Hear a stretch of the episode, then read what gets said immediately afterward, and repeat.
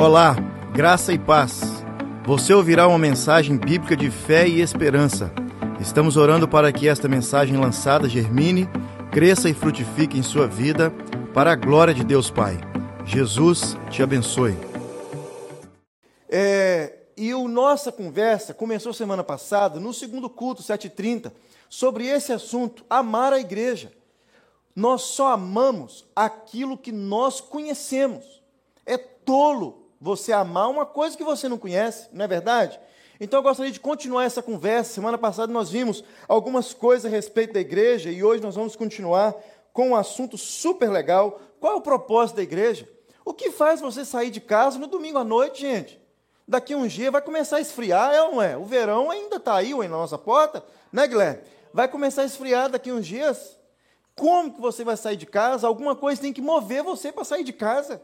E se você não amar a igreja, você não vai sair de casa. É assim quando a gente começa a namorar. Aí, ó, alguns não começaram ainda não, mas foi assim com a turma que casou. Gente, o Walter ali atrás, canadense, casou com Rosana. Ele, apaixonadérrimo, foi lá no Brasil atrás da Rosana. Olha que coisa. Tem que estar apaixonado ou não tem? Saiu daqui, de uma terra bacana dessa, foi para o interior de São Paulo. Pensa num lugar quente, esquisito aquele lugar. E foi lá, e a Rosana, claro, apresentou para ele só coisas bacanas e coisas boas. Ele logo casou com ela. É isso mesmo. Namorar, gente. Passei por essa fase terrível durante um tempo aí, ó, sem carro. Como é que sai de casa para namorar? Sem carro. Na neve, maçã neve desse tamanho. Mas ia, tinha que bater o cartão, é ou não é? Tinha que ser, ué. Direto estava lá, para filar uma boia. E, de vez em quando, né, um bolo de banana. De vez em quando, graças a Deus. É, mas ia na neve. Por quê? Estava apaixonado, querendo namorar com a moça e casar com a moça. Igreja do mesmo jeito, não pensa que é diferente, não. Não pensa que é diferente. Você só sai de casa e tem um compromisso com a igreja quando você realmente entende e ama a igreja. Se você está apenas apaixonado, qualquer coisinha te tira do foco e você não aparece. Fica meses sem aparecer. E isso mesmo. Pastor tem uma conta aí que ninguém entendeu até hoje, mas você ficar dois domingos sem vir na igreja, você ficou quase um mês. Ele conta, do jeito que ele conta, dá para você entender que é um mês mesmo, que é quase um mês. Vale a pena você perguntar como que é essa conta. O cara fica dois domingos sem vir na igreja, é impossível, um negócio esquisito demais. Nós explicamos para vocês aqui e, e, incentivamos quem viajou no final do ano, passa a virada do ano em uma igreja, procura uma igreja. Nós temos isso, eu e Suzana, como objetivo. Toda viagem que a gente faz, a gente procura uma igreja. E tem lugar que não é fácil encontrar igreja. Cuba mesmo. Você está numa ilha que só tem hotel. Como que você vai achar igreja? Não tem. Então você procura um crente. E nós achamos, em uma ilha de Cuba, em Caio Coco, um, uma menina que estava servindo a gente lá, que era crente, crente, crente. Só que não dá para a gente sair de lá, tinha que pegar barco e negócio lá, não dá para a gente ir na igreja, mas temos esse objetivo, nas viagens que a gente faz, procurar uma igreja. Procurar uma igreja. Sempre. Por quê? Porque nós amamos a igreja. Não é amando essa igreja apenas em si, mas amando a igreja de Jesus. E eu gostaria de continuar essa conversa com vocês sobre a igreja. O nosso texto é o mesmo. Atos capítulo 17, versículo 24. Você, se você é, abrir aí, a gente vai ler juntos. Eu espero um pouquinho você abrir. Atos 17, 24. Enquanto você abre, eu leio, olha.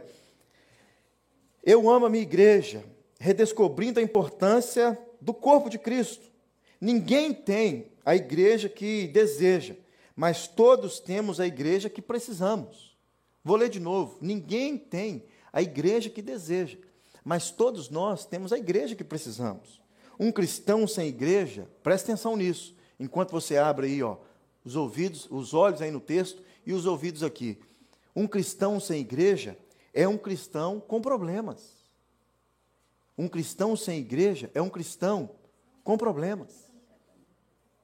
O número de pessoas que se identificam como cristãos é muito maior do que o número de pessoas que frequentam uma igreja. O número de pessoas que se identificam como cristãos é muito maior do que o número de pessoas que se identificam, que, que frequentam uma igreja. Então, qual é o propósito da igreja? Eu gostaria de dizer para você uma coisa antes de começar, nesse versículo, olha só, o 24 do capítulo 17. O Deus que fez o mundo e tudo que nele existe, sendo ele Senhor do céu e da terra.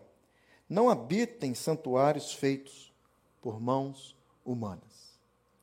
Então, igreja, não é esse prédio que você está vendo aqui. Igreja é você. Igreja é você.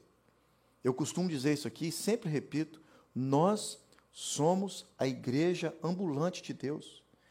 No primeiro culto, eu falei na mensagem do primeiro culto, que foi a mesma de domingo passado. Não precisa procurar de novo no YouTube, não. Nós somos a igreja ambulante de Deus. Somos igreja onde nós estivermos. Na festinha de aniversário, nós somos igreja, continuamos sendo igreja. Dentro da nossa casa, quando nós convidamos pessoas para ir na nossa casa, essa semana a meninada foi lá, comeu uma feijoada. Somos igreja lá. Quando você sai para alguma festa, ou um parque, ou um Wonderland, ou o que for, junto com outros irmãos em Cristo Jesus, lá você está sendo igreja. Lá você está sendo igreja. Nós tivemos, é, disse aqui no culto 730, nós tivemos uma conversa um dia com, é, com os diáconos da igreja e uma irmã é, comentou sobre um assunto e um presbítero falou assim: olha, você sabe sobre o assunto de, de acho que era homossexualidade ou eu não lembro o que era o assunto, só sei que era algo que se a mulher falasse de uma forma estranha e o cara ou a pessoa é, é, retrucasse lá, ela podia processar a pessoa. E o presbítero falou assim: Olha, minha irmã, você sabia que a igreja, quando você, lá fora, como igreja, lá eles podem processar você, como igreja, pode processar a igreja por, pelo que você fala? Nós somos igreja onde nós estamos. Nós somos igreja. Nós não deixamos de ser igreja quando a gente sai daquela porta para lá, não.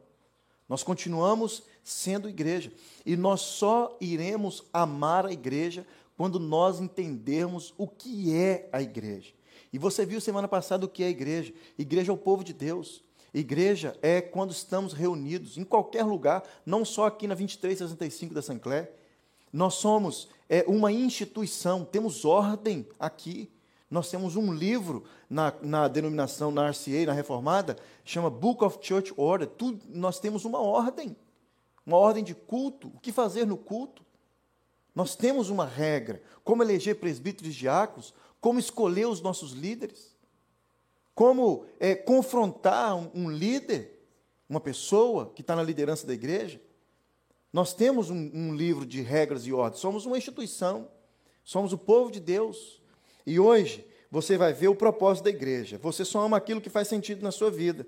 Você só ama aquilo que significa alguma coisa para você. Pare e pense aí durante 15 segundos, 15 basta, sobre cinco coisas que você ama. Ou pessoas. Vamos fazer esse exercício? 15 segundos. Sobre cinco coisas que você ama. Coisas ou pessoas.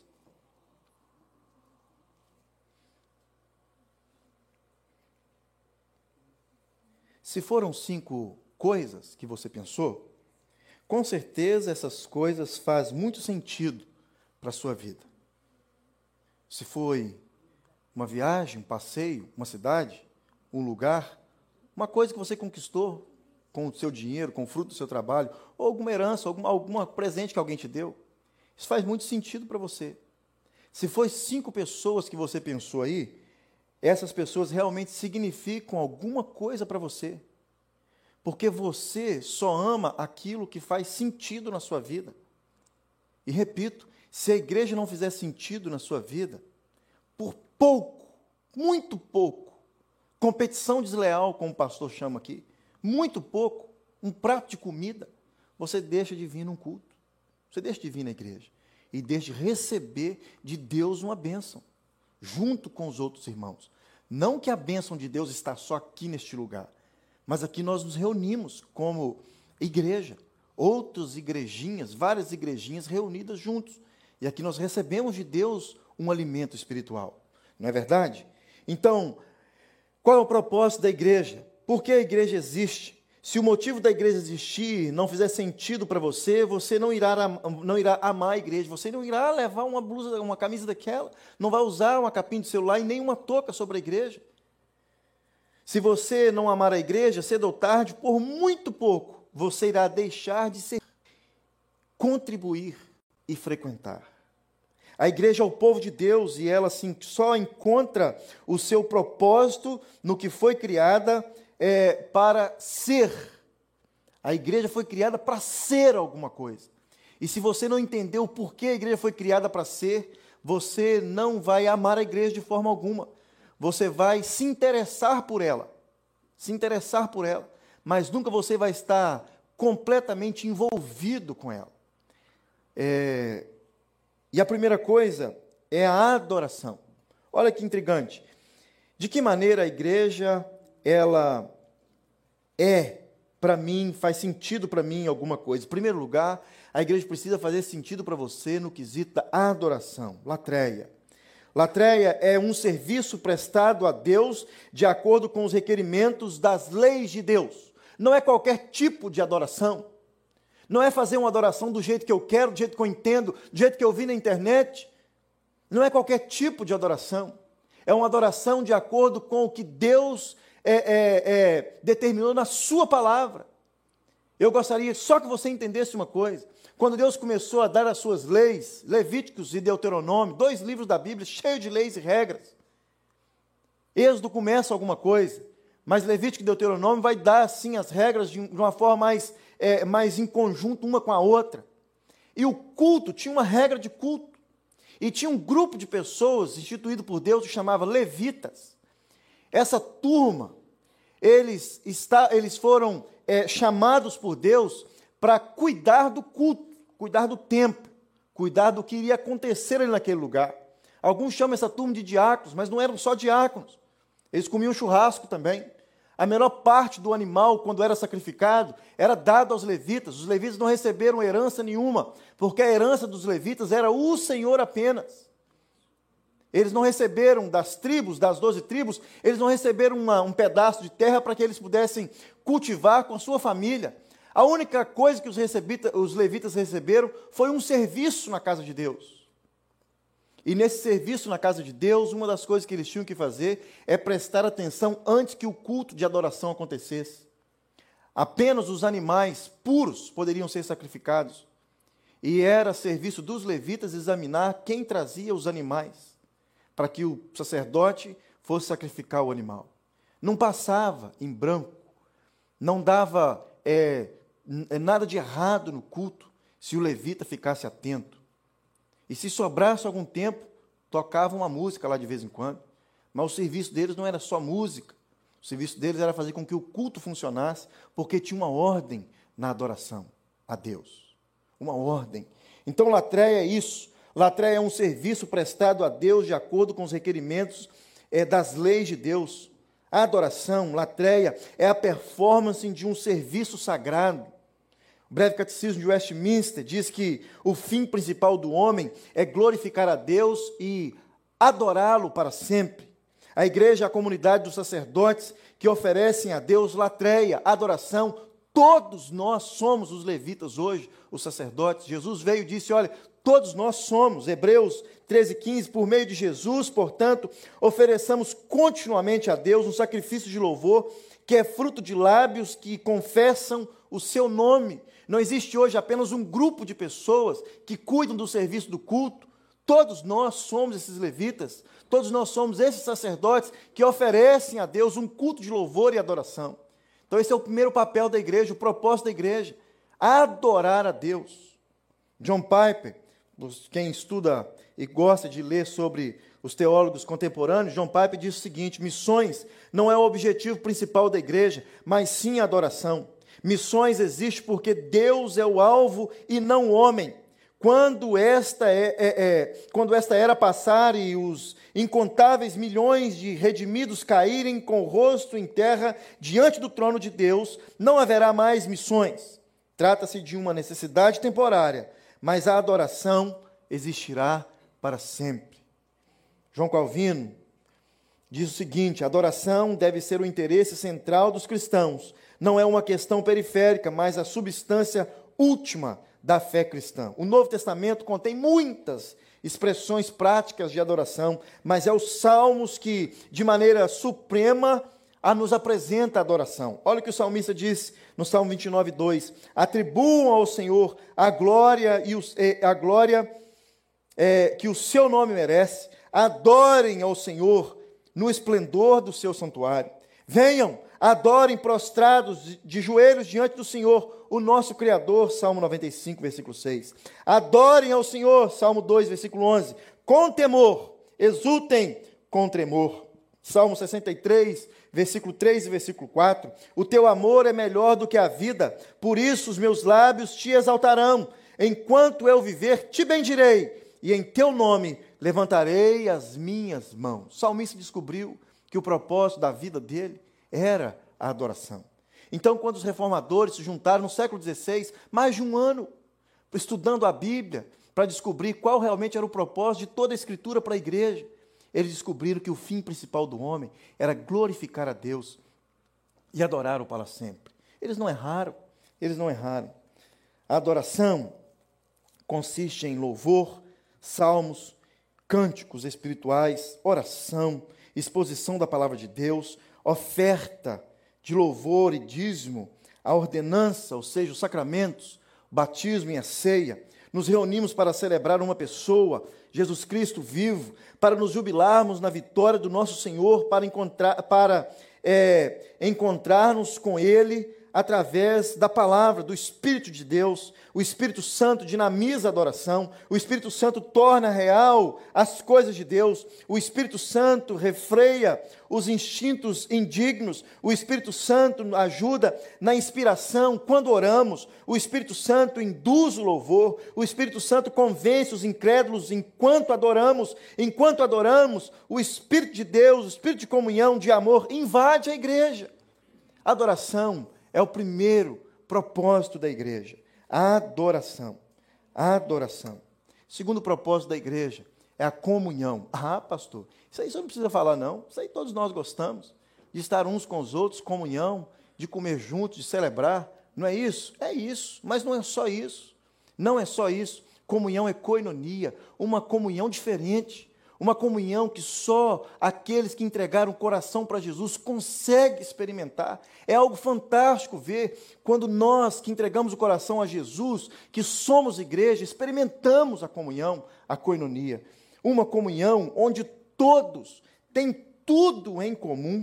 Não é meu, é nosso. Não é meu, é nosso. Posso dar um testemunho aqui? E eu vou dar porque ele está aqui. O Zé Raimundo.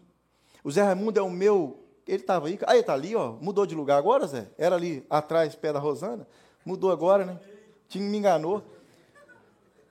Depois da Suzana, do Pedro e da Júlia, da minha família, o Zé Raimundo é o melhor amigo de viagem. O melhor amigo de viagem. Glória a Deus, glória a Deus, glória a Deus. Encontrei com o Zé, sabe aonde? Em Dubai. Olha que chique. Pastor Bruno e José Raimundo, José tinha rapado a cabeça, igualzinho um sheik árabe, com a camisa do Cruzeiro ainda, tirando foto lá em Dubai. Eu e Zé Raimundo, andando num carrão, né, Zé? E um carrão, aluguei um carrão lá, carrão, um, é, uma van, da, uma van grande, que era de oito lugares, um carrão grandão. Cheguei em Dubai, o Zé chegou primeiro, uma noite antes. Quando eu cheguei no hotel, do, a cama, de, duas camas de casal, escolheu muito bem, não ia dormir com ele nunca. Na cabeceira da minha cama tinha um ovo cozido e uma banana. Eu olhei para aquilo e falei assim: miséria, será que em Dubai eles comem esse negócio? E eu perguntei, Zé, que banana e que ovo é esse aqui? O Zé falou assim: ontem à noite, quando eu cheguei, uma fome miserável. O restaurante do hotel já estava fechado. Dei uma volta na rua, achei uma quitanda aberta e comprei lá quatro ovos e meia dúzia de banana. Comi três ovos e comi cinco bananas e deixei um ovo e uma banana para você. Eu, mineiro do interior, primeira vez viajando para o tal de Dubai. Juntei naquela banana, naquele ovo, comi aquilo com gosto de gás. Não sei se era caro as coisas em Dubai. Depois nós vamos descobrir, era barato, né, Zé? Foi é uma viagem barata, vale a pena, vale a pena. Ou seja, quando eu viajo com o Zé, tudo em comum, tudo em comum. O que é dele é meu. O pacote de biscoito, a gente racha ele no meio. Né, Zé? Bacana a nossa viagem. Tudo em comum. Por quê? Porque nós entendemos que quando nós entramos no avião junto, não só quando eu entro com a Suzana e com os meninos. Nós experimentamos coinonia, experimentamos comunhão. Comunhão. Ou seja, coinonia diz que tudo é comunhão, onde todos têm tudo em comum, não é meu, tudo é nosso. Você lembra de alguma história da Bíblia assim? Você lembra do começo do livro de Atos? Quando Lucas relata que a igreja tinha tudo em comum? Eles vendiam as suas coisas e davam tudo em comum. Ao mesmo tempo, quando eu falo que é uma maravilha viajar com Zé, eu não vou falar outra, o, o, o negativo de outros, não, eu vou deixar para lá, não vale a pena não. Latreia e coinonia, ou seja, é, a, adoração e a comunhão, elas andam lado a lado. Romanos 15, 7 diz, portanto, aceitem uns aos outros da mesma forma que Cristo os aceitou, a fim de que vocês glorifiquem a Deus. Ser igreja é participarmos juntos de uma coinonia, uma comunhão da vida própria de Deus. Da vida própria de Deus. 1 João 1, capítulo 3, versículo 3 versículo, até o versículo 7 diz assim: Olha, nós lhes proclamamos o que vimos e ouvimos para que vocês também tenham comunhão conosco. Nossa comunhão é com o Pai com o Filho, Jesus, Jesus Cristo. Escrevemos essas coisas para que a nossa alegria seja completa. Esta é a mensagem que dele ouvimos e transmitimos a vocês. Deus é luz, nele não há trevas alguma. Se afirmamos que temos comunhão com ele, mas andamos nas trevas, mentimos e não praticamos a verdade. Se, porém, andarmos na luz, como ele está na luz, temos comunhão uns com os outros, e o sangue de Jesus, seu Filho, nos purifica de todo pecado. Então, a segunda característica da igreja, a segunda propósito da igreja é coinonia, é comunhão. Mas não é qualquer comunhão. É aquela comunhão onde todos temos tudo em comum. Não é Pai meu, é Pai nosso. Não é pão meu, é pão nosso. Amém? Comunhão, então, é uma característica da igreja, desde o seu início. Os termos básicos usados no Novo Testamento é coinonia essa palavra significa compartilhar da vida, de uma vida comum, de uma comunhão comum, de uma, é, é, de uma comum fonte de bênção. O segundo propósito da igreja, então, é comunhão. Todo crente genuíno tem prazer em estar juntos, adorar juntos, repartir juntos. Terceiro propósito da igreja. Primeiro propósito da igreja, então, vamos lá, qual que é? A adoração. Segundo propósito da igreja é comunhão. Terceiro propósito da igreja, de daqui, ensino. A igreja precisa ensinar. O que nós estamos fazendo aqui, todos os cultos, é ensinar, compartilhar uma palavra, compartilhar uma palavra de Deus para a sua vida. Não que sabemos tudo, mas Deus juntos, nós conversando juntos, nós podemos ensinar uns aos outros, uns aos outros. A instrução é, de daqui, então, uma instrução em forma de ensino que provém das Escrituras, o livro de Deus.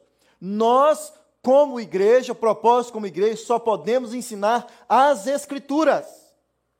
Se alguém ensina alguma coisa que não seja as Escrituras, conversa fiada. Você tem o direito de falar o seguinte: Fulano, o que você está ensinando não é da Bíblia. Se você estiver numa reunião daqui da igreja, que alguém vai dar um, um testemunho e falar apenas das coisas é, é, financeiras dele, você pula fora. Pula fora. Ah, agora eu estou aprendendo a. Esse ano eu tive sucesso, é, investir na. Pula fora. Ensina a Bíblia. O pastor disse isso aqui um dia que exortou uma turma de uma sala lá no Brasil, que estava ensinando a como a, a, a, política na revista Veja, ou Isto É, eu não sei qual, como que é. Pula fora, é a Bíblia Sagrada. Está numa reunião, leu a Bíblia, ensinou a Bíblia, agarre nela. Está numa reunião, não leu a Bíblia, nem fez uma oração por você, pula fora, vem conversar com a gente. Pastor, lá naquela reunião hoje, não fizeram nenhuma oração. Pastor, naquela reunião que eu frequentei semana passada, a leitura da Bíblia, leu a Bíblia, mas largou aquilo para lá. Só leu por desencargo de consciência. Mas falou o tempo todo sobre outras coisas. Vem conversar com a gente. Desabafei. A exposição bíblica de Daquê das Escrituras tem importância incalculável para o crescimento do povo de Deus. Igreja tem tudo a ver com ensino, porque igreja tem tudo a ver com crescimento espiritual. A igreja não pode sobreviver sem o ensino por meio da palavra de Deus, a Bíblia. A disciplina do estudo bíblico é um meio adequado é, dado por Deus para o crescimento espiritual. Você continua sendo igreja. Quando você chega em casa, abra sua Bíblia e estuda a palavra de Deus. Todos os anos nós entregamos para vocês, no, comer, no, no último dia do ano, um plano de leitura bíblica. Você já olhou para ele? Estamos aí já vencendo a primeira semana, já no capítulo 22, 23 e 24 de Gênesis. Hoje, você já leu a sua Bíblia? Você conhece a sua Bíblia? Suzana essa semana, é, a gente já estava deitado, eu já estava com o olho aberto ou fechado, eu nem respondi. Ela falou assim, nossa, não sabia. Eu assim, ó, lá tentando. Não sabia que Deus não criou a água, não é? Como é que é que você falou? Fala, repete que eu estava mais para lá de Bagdá. Fala, filha. É. É. Ele criou, um negócio não nasceu não é? Coca-Cola que transformou em água. Não, quem fez isso foi Jesus, né? Água em vinho. Mas você não encontra nas escrituras Deus falando assim: agora vou criar no dia tal a água. Está lá a água. Já estava. Olha, numa leitura bíblica. Numa leitura bíblica. Estudar a Bíblia, então, é muito importante para quem quer seguir a Jesus. Na Bíblia, aprendemos as verdades sobre Deus e seus, o seu grande amor por nós. A Bíblia também nos ensina como viver na maneira de Deus. Quem estuda a Bíblia obtém sabedoria e conhecimento. Deus fala conosco através da Bíblia, ensinando é, e mudando as nossas vidas. 2 Timóteo 2,15: procura apresentar-se a Deus aprovado, como obreiro que não tem do que se envergonhar, que maneja bem a palavra da verdade. Fui numa igreja um dia com um cara, amigo, aqui. E pastor pediu para ele abrir. Ele me chamou para ir na igreja com outra igreja. É, eu estava no high school ainda. Pastor, num culto domingo de manhã. Verídico isso, eu estava do lado dele, do lado dele. pastor pediu para ele abrir, para a gente abrir a Bíblia. E abrindo a Bíblia, ele folhei para cá, folhei para cá, olha para cá, para lá. E fala assim, está errado o que está lendo. Eu falei assim, como assim está errado? O pastor mandou abrir no livro de Naum. Ele está lá na página 1. Ele falou assim, Naum, Naum não tem nada disso que está lendo, não, hein? É, é. Naum não tem nada disso que está lendo aqui. E não tinha mesmo, é um livro da Bíblia, Naum. E isso aí. Procura apresentar-te diante de Deus aprovado, como obreiro que não tem de se, de se envergonhar, que maneja bem a palavra da verdade. Provérbios 3, 1 e 2. Filho meu, não se esqueças das minhas, da minha lei, mas guarde no coração os meus mandamentos, pois eles prolongarão a sua vida por muitos anos e darão a você prosperidade e paz. Salmo 119, versículo 5. A tua palavra é lâmpada que ilumina os meus pés e luz que clareia o meu caminho. Olha que coisa bacana. Olha que coisa bacana que Salomão descobriu a respeito da palavra de Deus lâmpada para os meus pés e luz para os meus caminhos. Então, a terceira, o terceiro propósito da igreja é ensinar. O primeiro é adoração. O segundo é comunhão. Terceiro é ensino. Ensino. O quarto é testemunho, martíria. Um testemunho diferente. Não é aquele testemunho que você dá quando nós conquistamos alguma coisa. Hoje nós vamos ter uma noite de testemunho. O cara vem e conta os milagres que Deus fez na vida dele. Glória a Deus, aleluia. Glória a Deus, aleluia. Testemunho. Mas o principal propósito da igreja é martíria um testemunho a respeito das coisas de Deus, testemunho a respeito daquilo que Deus irá fazer, testemunho das coisas futuras do que Jesus irá fazer. Os discípulos de Jesus, eles receberam essa função. Hoje nós somos os discípulos de Jesus Eles nos alcançaram por causa do martírio, do testemunho deles, que eles deram.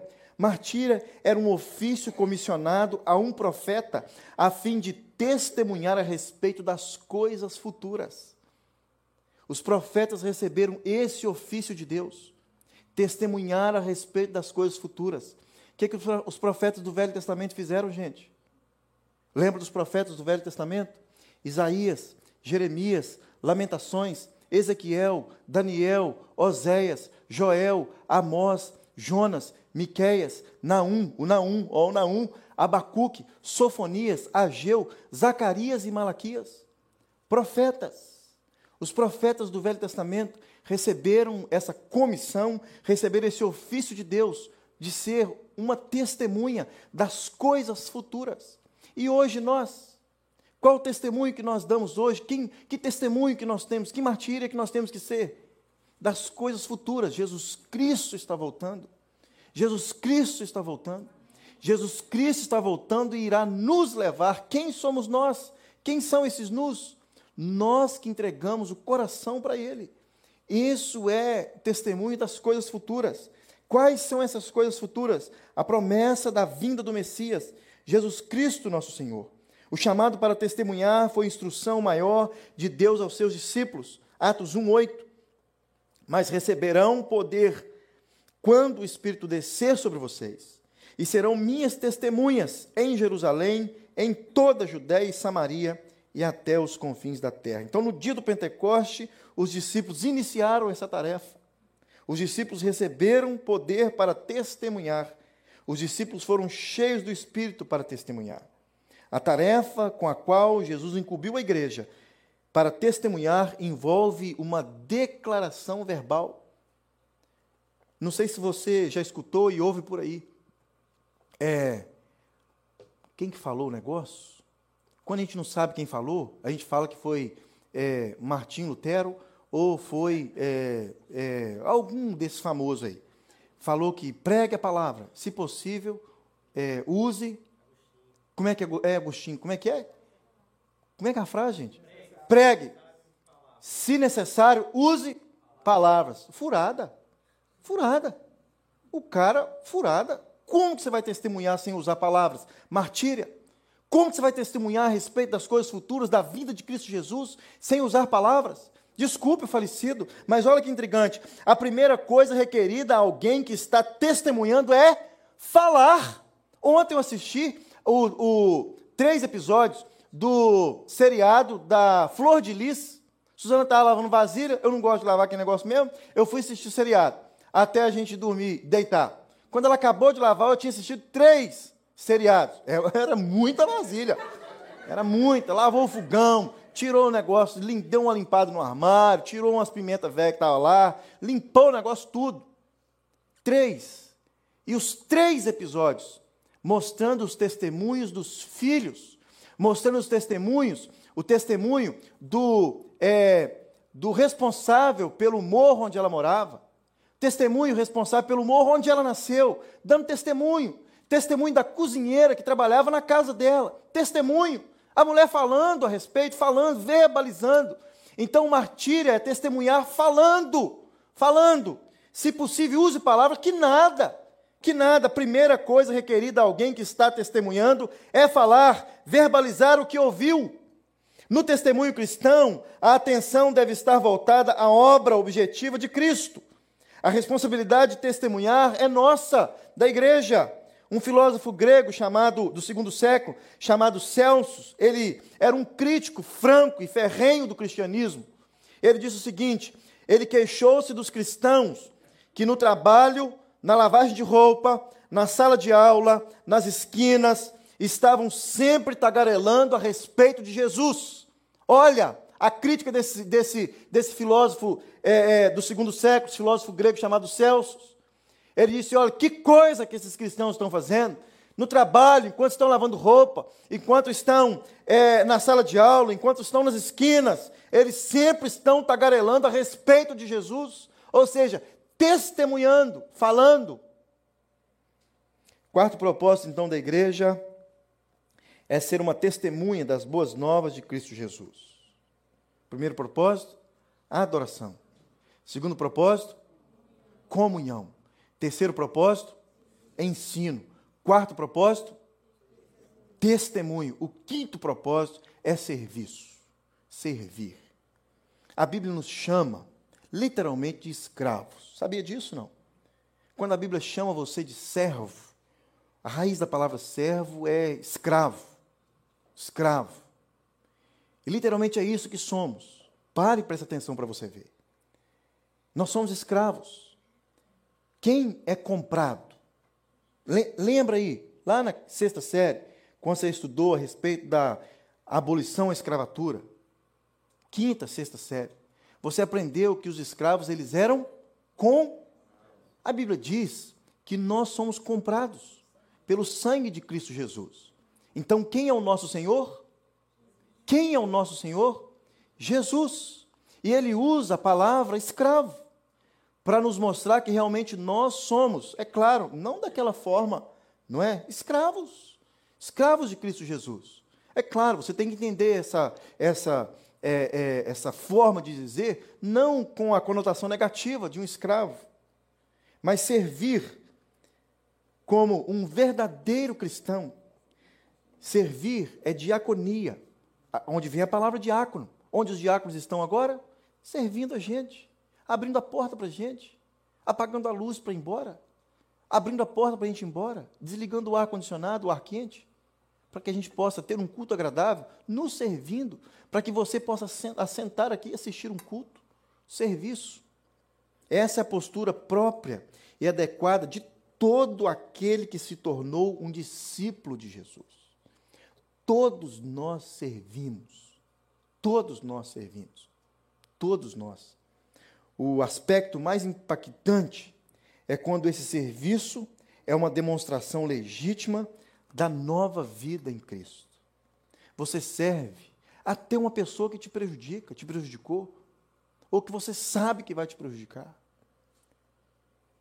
A nova vida em Cristo nos capacita a servir também a quem não é nosso irmão em Cristo Jesus. Inclusive aqueles que, porventura, tenham nos prejudicado de alguma forma. Tais atos de serviço são poderosos testemunhos da nossa vida cristã martíria e coinonia, testemunho e serviço, estão sempre andando juntos. Você não irá amar a igreja se realmente não inculcar em sua mente os verdadeiros propósitos da igreja. Os propósitos de Deus para a igreja são alavancas que nos colocam para cima. Os propósitos de Deus para a igreja nos motivam a, nos motivam a sermos verdadeiros cristãos. Os propósitos de Deus para a igreja nos tornam mais parecidos com Jesus. Os propósitos de Deus para a igreja nos faz cada vez mais apaixonados pela igreja. Eu amo a minha igreja. E você? Adoração, comunhão, ensino, testemunho e serviço. E serviço. Quais são as marcas de uma igreja saudável? os nossos próximos assuntos. Quais são os perigos do pensamento secular a respeito da igreja?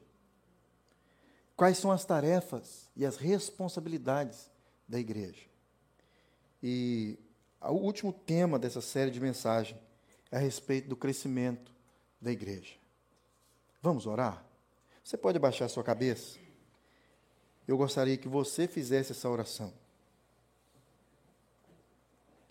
Eu sei que você ama a igreja. Eu sei que você gosta da igreja. Que faz você trocar um passeio no shopping no domingo à noite, ir no cinema, ir num restaurante, nesse mesmo horário do culto? O que faz você sair de casa, principalmente nós que moramos nesse país gelado, e muitas vezes você sai de casa nevando, chovendo, aquela chuva fria. Às vezes perigoso, porque tem muito gelo no chão. Que faz você sair de frente da televisão, de frente de um programa que você gosta, que passa domingo à noite, numa quarta-feira à noite, numa sexta-feira à noite, numa segunda, onde os jovens se encontram para estudar a palavra de Deus. Meu irmão, minha irmã, amar a igreja é um privilégio e o alvo de todo crente. Por isso nós precisamos conhecer um pouco mais a igreja. O que é a igreja? A noiva de Cristo Jesus. Eu e você.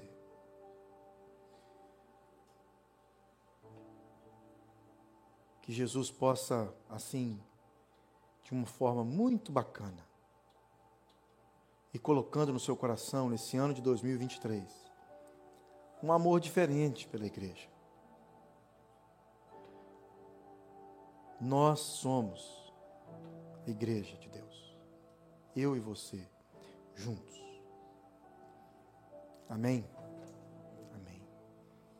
Jesus te abençoe.